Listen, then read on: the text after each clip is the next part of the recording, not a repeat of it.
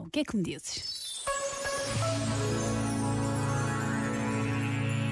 Santa Teresa de Ávila, uma carmelita que viveu no século XVI e fez a reforma da ordem carmelita, deixou muito clara a importância da palavra determinação.